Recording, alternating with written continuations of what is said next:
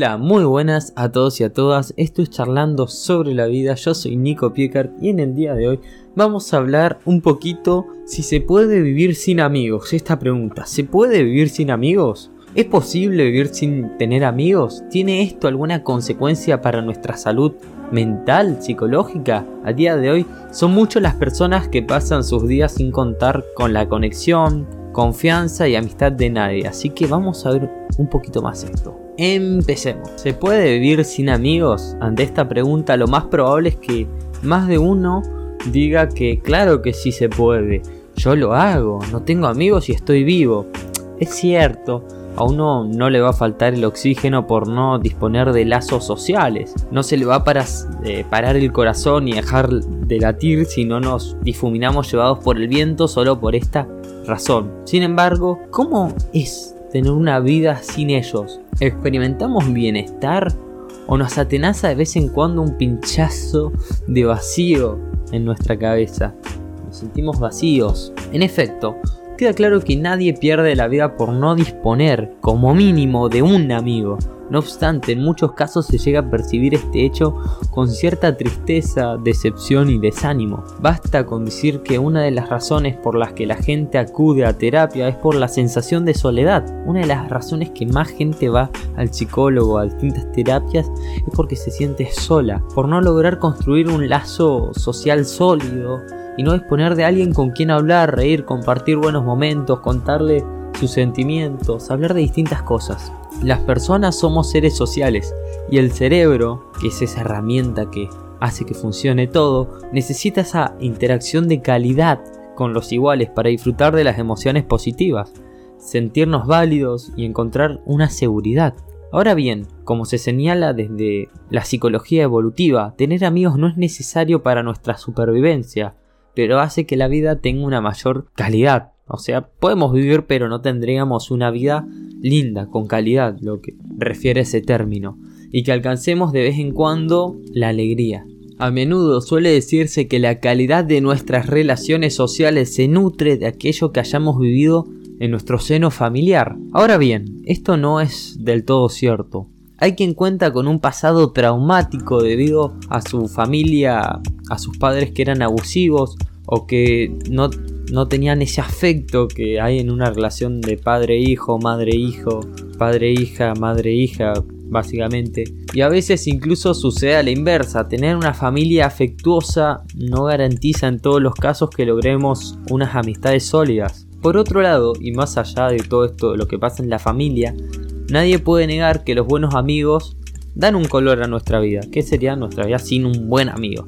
Son como hallazgos casuales que a diferencia de la familia no nos vienen con los dados, no vienen como la familia que nos toca al azar. Nos podemos elegir y buscar y encontrar. Y casi sin saber cómo se convierten en cómplices, en tesoros inesperados que viajan con nosotros durante una época determinada o a veces para siempre. Hay amigos tan buenos que duran toda la vida y hay amigos muy buenos que pueden durar cierto tiempo. Pero sé que todos te van a dejar una enseñanza y un valor y algo que pensar y, te van a marcar de alguna manera. Hay amigos que vienen y van y es cierto, como te acabo de decir, hay amistades falsas y amistades que nos hacen mejor persona, como todo en la vida. Sin embargo, hay quien por falta de habilidades sociales o también por acumular más de alguna decepción lleva tiempo sin contar con estas figuras tan esenciales para nuestro día a día. La pregunta por tanto ¿se puede vivir sin amigos? Se puede vivir sin amigos porque somos una sociedad cada vez más individualistas. Se puede vivir sin amigos, así es. De hecho, en un trabajo de investigación realizado en la Universidad de Arizona, por las doctoras Melika Demir y Ingrid Davison, se demostró algo interesante que nos invita a reflexionar. Se descubrió que, efectivamente, las amistades son una variable para experimentar felicidad. Sin embargo, no, este no es este el factor más importante de media para las personas. Lo más decisivo es la satisfacción de las necesidades básicas y también la sensación de competencia, sentirnos independientes, cubiertos, eh, tener cubierto algunos aspectos básicos como la alimentación, el trabajo, una casa, incluso tener una pareja es una de las cosas más deseadas. Asimismo se añade otro factor y es el de las relaciones líquidas. Como bien diría el filósofo y sociólogo Saint Bauman, la sociedad es cada vez más individualista. Esto hace que los vínculos sean más frágiles, pocos confiables y hasta escurridizos. Los amigos van y vienen, rara vez duran y aunque esto pueda generar desafección, hay quien se acostumbra a esto. No necesito amigos porque interactúo socialmente con muchas personas. Las personas necesitamos tener acceso a la interacción social cotidiana, la más básica al menos. Hablar con los compañeros de trabajo, intercambiar conversaciones con los vecinos, con quien nos vende el pan de cada día, un amigo por WhatsApp, mínimas. Son instantes que nos hacen sentir bien hasta el punto de que muchas personas no necesitan ir más allá. Es decir, no quieren o no buscan consolidar vínculos sólidos que se conviertan en auténticas amistades, sino, por lo tanto, este tipo de interacciones, más bien superficial, es suficiente para determinados hombres y mujeres, que podrían decir con seguridad que efectivamente se puede vivir sin amigos, sino con relaciones casuales. Con un amigo profundizás más, compartís ideas, es algo más profundo. Y si quieres saber lo que significa para mí un amigo, hay un podcast que se lo dedica a ellos para el Día del Amigo. hay gente que vive de estas relaciones casuales y estos pequeños momentos. La pregunta es, ¿tiene un coste el hecho de no estar o tener o contar con amistades sólidas? Ya sabemos que sí, se puede vivir sin amigos. Hay mucha gente que carece de este tipo de vínculo por una u otra razón y así lo asume, así pasan sus días. Ahora bien, ¿Tiene quizás este hecho algún tipo de coste psicológico, mental, emocional o de cualquier tipo? Es cierto que cada persona es un mundo y habrá quien le baste con el lazo de la familia o de una pareja o de algún conocido, pero no amigo. Otro hasta puede que se sientan realizados en su soledad.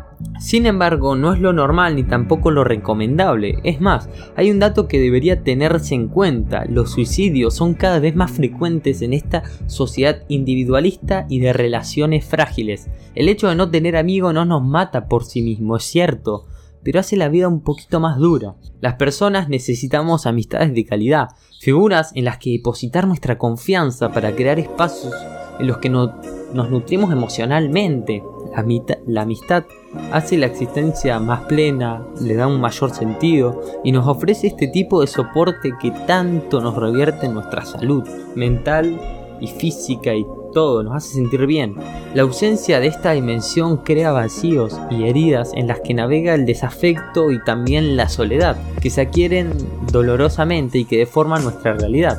No nos privemos de ello, busquemos gente con la que compartir nuestras pasiones, con la que crecer, con la que reír, con la que compartir, con la que intercambiemos ideas y hablemos ciertos temas. Los beneficios son incalculables y las personas que sepan esto me van a dar la mano. Bueno, hasta acá el podcast de hoy. Espero que te haya gustado y si alguna vez te preguntaste esto de si podías vivir sin amigos, sí no es lo más recomendable y no te va a llevar a una realidad tan grata como es tener a alguien para ser y compartir tu experiencia y vivencias. Al fin y al cabo los amigos le dan color a la vida, como decía recién.